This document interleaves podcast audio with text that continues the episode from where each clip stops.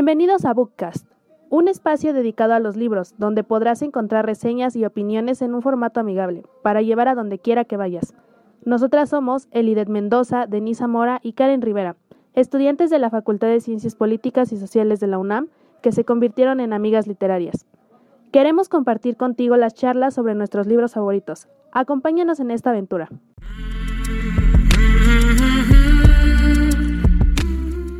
Hola, bienvenidos una vez más. Estoy muy contenta de iniciar este mes con muy buenas noticias. Eh, la primera, y la que más contenta me tiene, es que el IDET se acuerda de nuestra este, anfitriona. Está por fin de vuelta. Sí regresó, no nos engañó. Este, nada más que sí quiero que nos expliques por qué nos abandonaste, IDET. Este, bueno, eh, otra vez, bueno, solo para que, para que se enteren, esa es la segunda vez que grabamos porque aconteció una tragedia, entonces esto es como un poco de yabú, pero gracias por la, por la fría bienvenida, Denise. Este, solo fueron unas vacaciones, este, que pues todos necesitamos en el, en la vida, un break que me tomé pero ya estamos aquí de vuelta y estamos de vuelta con el, bueno, ya con un equipo más grande, como ya pudieron escuchar a Karen los eh, episodios pasados. Em, vamos a estar, este, pues, la familia de Bootcast creció y ahora vamos a estar las tres aquí rolándonos los episodios y platicando sobre los libros que nos gustan. Eh, pues sí, así. y ya, pero ya estamos de vuelta y estamos de vuelta con todo y toda la actitud y toda la energía. Y como ya mencioné en el, en el, en el preview que se borró, pues he regresado como el fénix que soy de las cenizas. Entonces, pues sí, ya de vuelta, Denise. Bueno, estoy encantada de que estés aquí. Este proyecto lo iniciamos juntas y pues me estoy fascinada de que sí hayas vuelto. Eh, nada, pues ya, te dejo tu espacio para que nos comentes este, sobre la literatura japonesa que tanto te gusta, ¿verdad? Bueno, pues como Denise spoileó, el día de hoy vamos a hablar sobre un libro de autoría japonesa. Como ya pudieron ustedes escuchar alguna vez, pues eh, Japón es mi pasión o está siendo mi pasión. Entonces, parte de lo que estoy descubriendo sobre este maravilloso país, pues claramente es la literatura.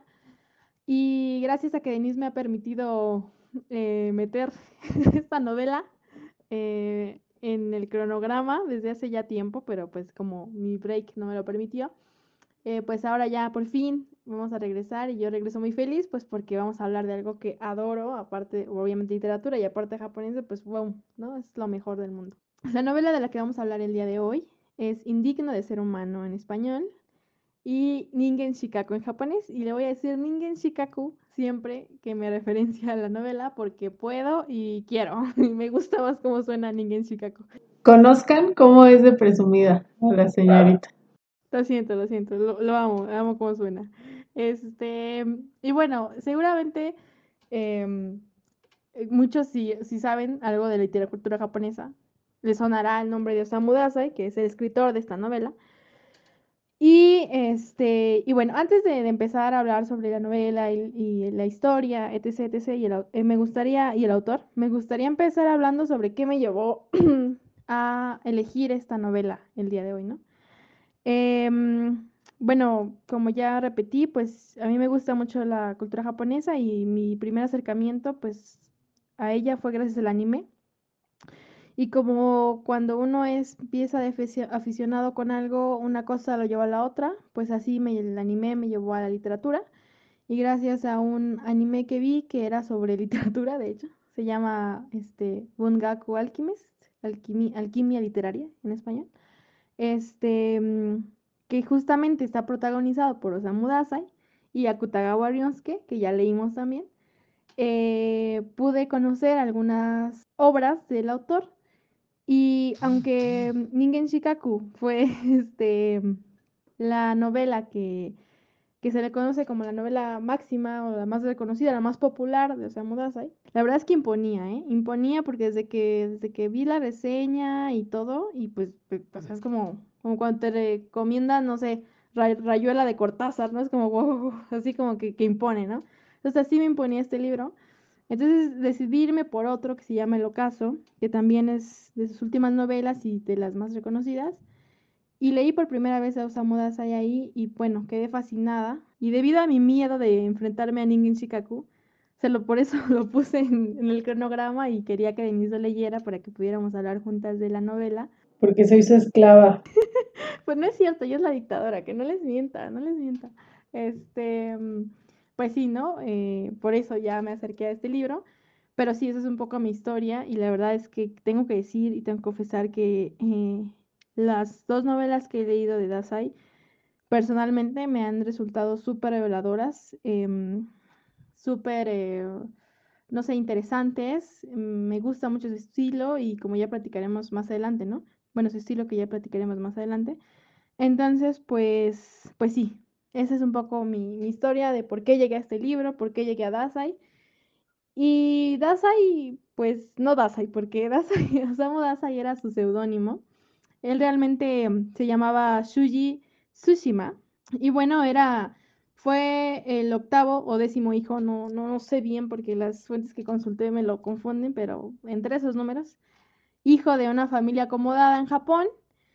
Él estudió eh, literatura francesa o empezó a estudiar una carrera de literatura francesa en la Daigaku, Tokyo Daigaku, en la Universidad de, Tokio. Y no, la terminó porque pues tuvo muchos problemas con el alcohol, con las drogas, eh, enredos con muchas mujeres, pero era muy ojo alegre, nuestro querido Dasai. Entonces pues tuvo muchas complicaciones y nunca pudo terminar esta, esta, este, esta carrera en literatura francesa. Pero es curioso porque, de hecho, a Dasai se le conoce como el a ver, a ver si lo pronuncio bien, es que siempre, siempre se me va. A ver si tú sabes, Denise. Dostoyevsky, ¿cómo se dice? Dostoyevsky. Y quiero decir que esta es una prueba de que Dios existe, porque así como yo no puedo pronunciar los nombres japoneses, Eli no puede pronunciar los rusos. Bueno, como el Dostoyevsky, perdón, es, mi pronunciación es malísima, pero japonés, ¿no? Quizá por su afiliación a la literatura francesa y por, lo que se le parece, ¿no? Y bueno, este libro del que vamos a hablar hoy, Ningen Shikaku, es una novela que trata sobre la historia de un hombre que va relatando su, su vida, pero sobre todo su la decadencia de su vida, ¿no? O sea, desde que él es niño eh, hasta que es joven, hasta los 27, va relatando cómo él... Eh, se va como, como perdiendo su humanidad, como va alejándose de mm, la sociedad, como va siendo cada vez más, haciendo acciones que lo alejan de, de, pues sí, de la sociedad y de su humanidad, y pues esta decadencia del ser humano, ¿no? Em, y pues bueno, ese es, un poco de lo que trata Ningen Shikaku. Y antes de, hacerle la pregunta del millón a Denise, que siempre esperamos en este podcast, quisiera realmente empezar por unas preguntas eh, sobre, el libro. Y la primera es, em, Denise, que, o sea, terminaste de leer Ningen Shikaku y dijiste, ¿qué fue lo primero que pasó por tu mente? O sea, ¿qué fue lo, ¿qué, fue lo primero que, tu cerebro formuló cuando terminaste de leer Ningen Shikaku? Fue eh, toda la literatura japonesa es así de lúgubre y triste, o sea, puede sonar a broma, pero fue en serio, ¿no? O sea, ya habíamos leído a Kutagawa aquí en el podcast por recomendación de Eli y creo que incluso son contemporáneos, ¿no? O sea, no hay mucha diferencia en años entre la producción de Indigno de Ser Humano y los libros de Akutagawa. Y sí, o sea, sigue la misma línea, ¿no? En mi opinión, creo que este es más fuerte, es más triste y te deja una sensación muy pesada, eh, a diferencia de Akutagawa, pero digamos, el estilo es muy, muy similar. Entonces sí, eh, quiero saber si, si toda la literatura japonesa, o al menos la de esos años, es así, porque sí me causa mucha, mucha impresión porque contrasta mucho con lo que consumimos en Occidente o en América Latina. De hecho, este, son casi, son contemporáneos. De hecho, a Dasai le afecta muchísimo. Él era gran admirador de Akutagawa. De hecho, este, mm, estuvo nominado, bueno, después de la muerte del suicidio, típico japonés, del suicidio de Akutagawa, este, él, se ve muy afectado, ¿no? Porque realmente él quería mucho a Akutagawa, eh, lo admiraba demasiado. Y bueno, después él es nominado, se hace en honor a Akutagawa un nombre, eh, bueno, se crea un premio literario que es el premio de novela más prestigioso de Japón. Eh, y él es nominado dos ocasiones en 1936 y 1935 y 1936. Ninguna de esas gana el premio Akutagawa. Pero sí, o sea, sí, sí hay demasiada influencia de Akutagawa en, en, en Dasai, aunque tendré que decir que yo considero que Akutagawa es un poco más fantástico. O sea, como que es un poco más, es, eh, o sea, Dasai es más introspectivo y Akutagawa se da el tiempo de poder describirte, no sé, una puerta, ¿no? en la que descansa un grillo, por ejemplo, ¿no? Mientras que Dasai no. Pero sí, hay mucha influencia, muchísima influencia de, Akutagawa en Dasai. Y retomando lo que decía Denise al principio, sobre si toda la literatura japonesa es así, de triste, eh, pues yo creo que sí.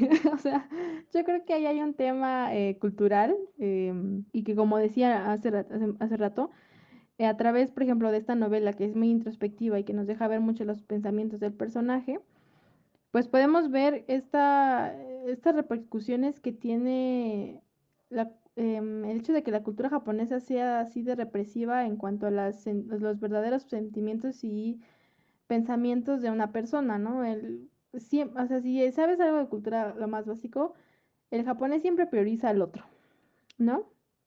Que realmente le caiga bien o no es otra cosa, pero siempre va a priorizar al, tercero, ¿no? Al, otro. Eh, y esa cuestión de anteponer a alguien más, bueno, a tu, a, pues a lo que tú realmente quieres, provoca mucho esta situación de tristeza y de depresión y de, mm, pues sí, ¿no? Como de sentir que la sociedad, eh, no es que no encajes, ¿no? Sino que Mm, no te sientes cómodo en ella por, por la estructura de la sociedad. Y creo que eso sí tiene que ver mucho con la cultura japonesa y por eso em, estos temas como de, de, de, cuál es mi propósito en la vida, ahora qué voy a hacer, cómo voy a ser útil a la sociedad, que es un poco lo que vemos aquí en Ingen Chicago y lo que vimos en Rashomon, por ejemplo, ¿no? Con el samurái que pues pierde su trabajo y ahora qué, ¿no? y se debate entre pues el crimen o qué, qué, me toca hacer, pues es un poco, ¿no? Esas cuestiones eh, que, que, tocan a los japoneses, porque pues la cuestión de, de, servir al otro y de servir a la sociedad está muy, muy, muy, muy inculcada pues, pues en sí, pues en el pensamiento japonés. Entonces yo creo que algo tiene que ver con el hecho de que pues a Denise le pareciera tan triste la novela, ¿no? No, es que no me parece, es, es muy, muy triste, o sea, Básicamente es la historia de cómo un hombre va decayendo a cada momento y a cada paso y con cada acción que hace, ¿no? Es un declive muy fuerte. Hay en el protagonista muchos sentimientos como angustia, como tristeza, como ansiedad, todo lo que él va pasando va incrementando eso, ¿no? Y al final sí es como, como un relato muy duro a mí me pareció. Antes de seguir con, mi opinión y con información, quiero comentar la estructura del texto. Está dividido en tres cuadernos. El primero eh, habla sobre la infancia del protagonista, el segundo es un poco más la adolescencia y una adultez joven, y el tercero pues ya es una época más madura en cuanto a edad, pero también es como donde la persona está completamente como devastada, ¿no? O sea, y es un clímax muy importante ahí. Además de esto, hay dos apartados, un, eh, un epílogo y un prólogo. Resalta mucho la figura de estos dos apartados porque el resto del texto está escrito en primera persona y estos dos están en tercera persona y describen unas tres fotografías que son encontradas del protagonista en estos tres diferentes estadios de su vida, ¿no? Entonces, creo que se plantea una relación entre el carácter y el cuerpo, es decir, como si todas las acciones del individuo o todos los sentimientos y por todo lo que va pasando dejaran huella en el cuerpo, ¿no? Y de alguna manera pudiéramos ver eh, cómo el declive va avanzando en, en, la misma, en los mismos gestos, en la apariencia y todo eso, ¿no?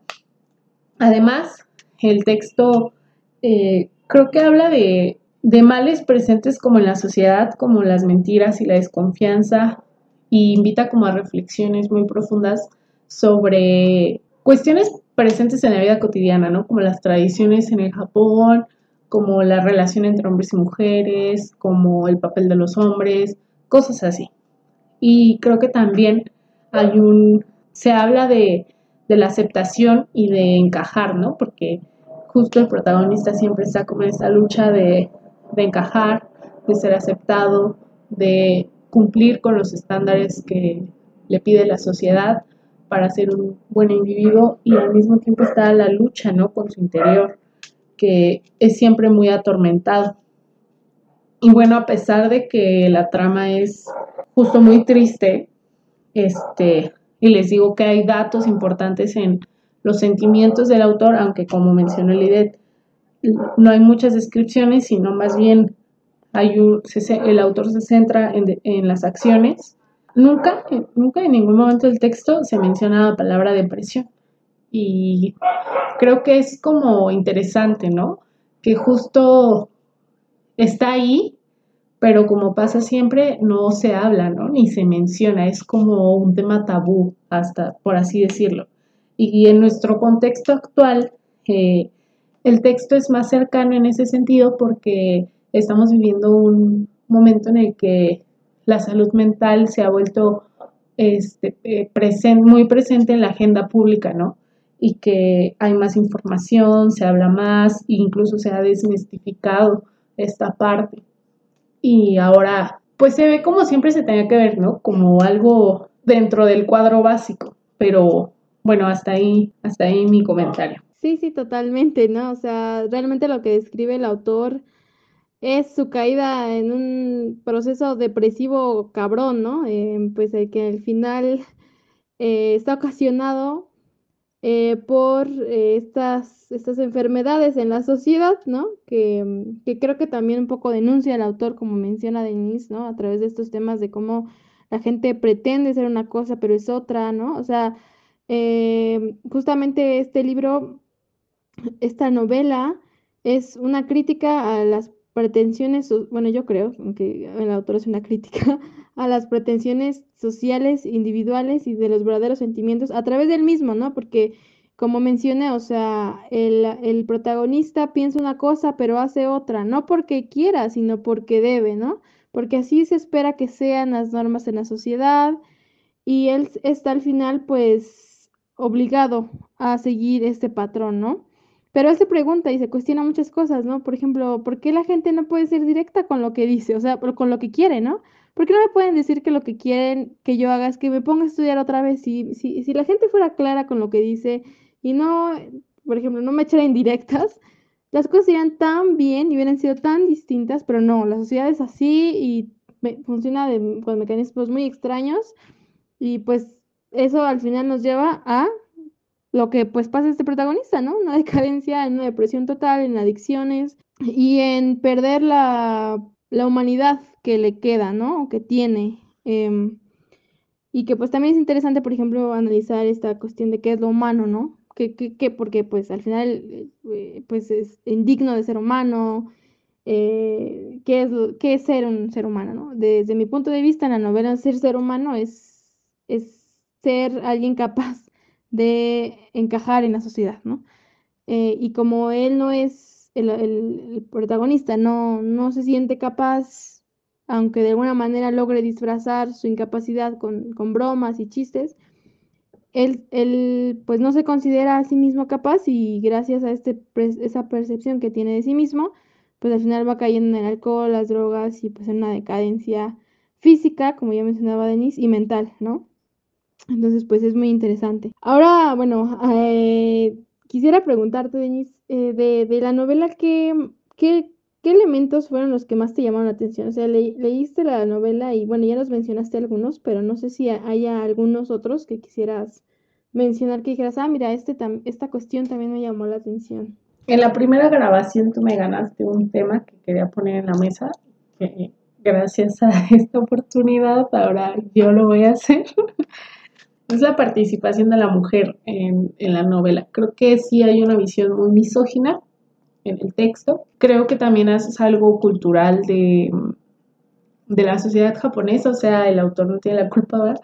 Pero de pensar como pensaba, pero sí es interesante cómo, cómo desde diferentes ángulos las mujeres están como relegadas, como que son las malas del cuento, nunca hay una buena relación, este, nunca hay una respeto, ¿no? Cosas así. Es muy interesante porque incluso no es como que haya una violencia directa, ¿no?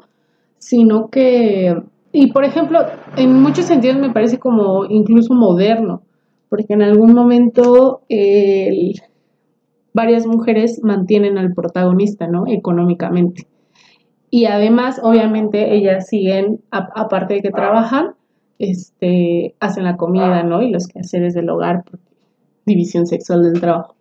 Pero, eh, para el momento en el que fue escrito el texto, yo, o sea, se me hacía como muy moderno, ¿no? Muy contemporáneo, que una mujer mantuviera un hombre, ¿no? Y qué clase de hombre, ¿no? Porque si, no, si lo analizamos, ellas no ganaban nada, ¿verdad? Pero eran muy felices teniéndolo ahí. Entonces, para mí se puede como reflexionar eh, si esto se da en la sociedad japonesa, si es normal, si hay como un arraigo en la tradición, como digamos, de amor incondicional, o la figura que se mantiene de la mujer de cuidar de los otros. Esto en relación con lo que tú comentabas, ¿no? De que en Japón siempre se antepone al otro. Eso y que, bueno, la, narración no es superficial, ¿no? Porque es muy corta este, y es fácil de leer. Este, pero no es superficial para nada. Hay, hay mucha reflexión sobre la vida. Hay, hay que leerlo con ojos críticos porque aporta mucho a diferentes temas, ¿no? O sea, desde podemos reflexionar sobre la identidad, cómo se va construyendo esta en relación con los otros, eh, en sociedad, y también sobre cuestiones sociales, ¿no? Que se van como, como construcciones sociales que se van justo estructurando eh, en tradiciones, ¿no? Y que se van pasando de uno a otro y ya se van haciendo como, como statements, ¿no? O sea, como reglas. Y también esto que les menciono de, de la visión hacia la mujer y otras muchas cosas más, ¿no? Sí, sí, total. Bueno, sí, em, quizás sea mi, mi, mi, mi segunda lectura, bueno, que el hecho de que es mi segunda lectura de Dasai, pero la mujer es un tema que, que siempre, bueno, que, siempre tiene un papel protagónico en, las novelas de, de, de, Dasai. Y es, es interesante porque, bueno, desde mi punto de vista, eh, yo, o sea, sí, las mujeres tienen aquí un papel doble, ¿no? En la novela. Son las que le ocasionan sufrimiento al protagonista. Bueno, sí, o sea, la sociedad en general le, ocasiona un problema, ¿no? Pero las mujeres en particular le ocasionan otro, ¿no?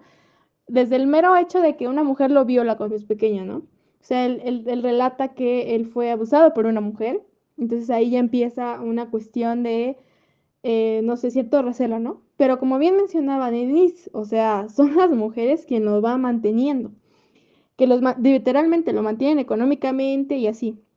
Desde mi punto de vista, eh, eh, desde la primera interacción que hace con, una, mujer que es, que es, una prostituta y con la que se intenta suicidar, eh, pero no lo logra, em, creo que, cuando él habla de, la, prostituta y menciona la palabra desdichada, menciona la palabra pues como relegada, ¿no?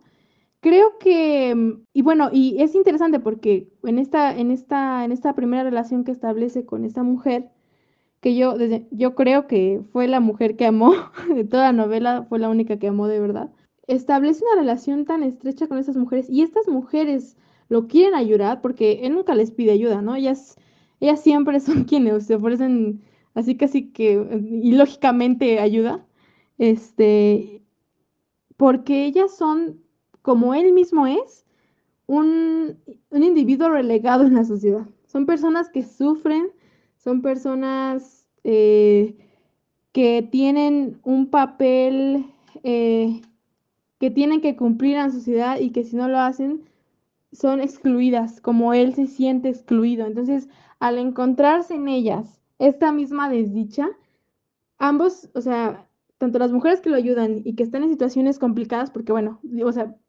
pensemos, la primera mujer con la que se relaciona es una prostituta, ¿no? Y la segunda, obviamente, o sea, en, todas las sociedades las prostitutas han sido mujeres obviamente excluidas, ¿no? Em, abusadas, etc. La segunda mujer con la que se relaciona es una madre soltera, ¿no? O sea, o sea, estamos viendo mujeres que pasan por situaciones difíciles, o sea, no son mujeres acomodadas de clase alta las que le ofrecen ayuda. Bueno, no cuando ya está en situaciones más complejas, ¿no? Em, entonces, pues bueno, yo, yo creo que, que, que sí, o sea, la mujer en, el, en la novela juega un papel dual, desde quien, le, quien es quien le causa los problemas, pero también quién es quien lo ayuda, porque al ser estas, estas personas relegadas en la sociedad, pueden entender el sufrimiento de él. Entonces se compadecen de él y lo ayudan. Eso es lo que yo creo que, que pasa en la novela, pero es muy interesante, sí, sin duda, como menciona Denise, ¿no? Pero si lo pensamos, o sea, ella menciona, ¿no? A lo mejor es, hay, cierta cuestión misógina, claro. Yo creo que también Daza habla sobre, habla de la mujer ideal, ¿no? O sea, en, en, un, en, un, en una parte menciona que las mujeres son así como que súper entregadísimas, ¿no? Y que, mm, y que incluso si un hombre les pidiera un favor irían casi que corriendo, ¿no? Eh, yo más bien ahí creo que él hablaba de, de su mujer ideal, ¿no? O sea... Eh, pues justo, ¿no? De lo que él quisiera que, hubiese querido que así fueran. Pero, pues sí, ¿no? O sea, eso es cuestión cultural y etc. Pero también, como ya mencioné, si lo pensamos un poquito más, pues también puede ser esta, esta, quizá no intencionalmente, no creo que lo hubiese hecho intencionalmente, pero sí esta denuncia, ¿no? De que también las mujeres, pues son personas que, que, que, que pues, sufren problemas sociales, ¿no? Y pues eso, o sea, eso es lo que yo creo. este, y también, bueno, ya eh, cerrando este punto, último punto, pues también podemos, em, bueno, refuerzo, refuerzo mi argumento. Él es parte de, en algún momento de su vida, él se hace parte de una resistencia marxista, ¿no? Y también, ¿no? Volvemos a lo mismo. Eh, y él se siente cómodo en este grupo así de, de resistencia, así porque considera que también son personas relegadas de la sociedad que están um, apelando a un proyecto este alternativo para poder incluir a esas esas comunidades o, personas que quedan excluidas de pues sí, ¿no? De, de, la estructura social que se mantiene ahí, ¿no? Pues sí, o sea, yo creo que, que, tiene algo que ver esta cuestión de, de que él se siente identificado con, con los grupos o personas que son igual desechados que él. Entonces, bueno, eso, desde mi punto de vista, no sé. Me encanta, totalmente de acuerdo. Este, me encanta que profundices de esa manera y que expliques también lo que está pasando dentro del texto. Ya hemos roto récord el episodio más largo de Bootcast, entonces ya vamos a cerrar esta reseña. Eh, yo como persona que no es tan cercana a la literatura japonesa y que es un nuevo descubrimiento, eh, a diferencia de Lidet, eh, sí les recomiendo la novela, sí leanla, pero más que eso les recomiendo que la lean dos veces, porque creo que después de la segunda lectura eh, son más visibles ciertos aspectos y también léanlo después de conocer la vida del autor, porque como hemos dicho de manera tal vez indirecta, eh, hay muchas coincidencias entre la vida del autor con el texto, ¿no? Entonces, de hecho, se cree que se trata de una autobiografía disfrazada de ciencia ficción. Y con todos estos datos que yo les mencionaba sobre como la depresión y así, siento que era como, como un desahogo, ¿no? Como incluso pedir ayuda, como, como una forma de expresar todo lo que acontecía dentro del autor y que pues, su mejor herramienta eran las palabras, ¿no? Perdón que haya sido tan largo, la verdad es que pues ya me apasiona, entonces podría yo quedarme aquí hablando tres horas y no tendría problema, ¿no? Pero sí, o sea, bien como bien lo menciona Denise, lean la novela, la verdad es que yo, o sea, sí me gustó, sí me gustó muchísimo. Eh, me gusta más el ocaso de la novela que les mencionaba hace poco, eh, porque justamente la es una protagonista y se me hace muy revolucionaria y muy diferente la visión que hace de la mujer en esa novela que en esta. Eh, mucho más clara, porque aquí se me hace un poco más ambigua. Pero claro, o sea, esta novela, o sea, es que denle oportunidad a Odasai, o sea, no por nada es, es uno de los mejores autores de la literatura eh, japonesa del siglo XX. Y yo creo que de verdad se los apuesto que si se echan un clavadito a Odasai, se van a encontrar en muchos aspectos, van a reflexionar en cosas que nunca se habían planteado y van a querer más, o sea, a mí, a mí se me pasó, yo creo que también a ustedes pasará. Y pues ya para no hacer más largo este episodio, pues aquí lo cerraría. Este, gracias por habernos acompañado en, en, este episodio y en mi vuelta a casa. Este, mm, les invitamos a que continúen con nosotros en el siguiente episodio de podcast. Y pues nada, aquí terminaríamos este episodio y pues les deseo que les vaya bien bonita tarde, bonita, que no lo empezaste así, ¿eh, Denis? bonita mañana, bonita tarde o bonita noche. Espero que este episodio haya sido de su agrado. Hasta luego.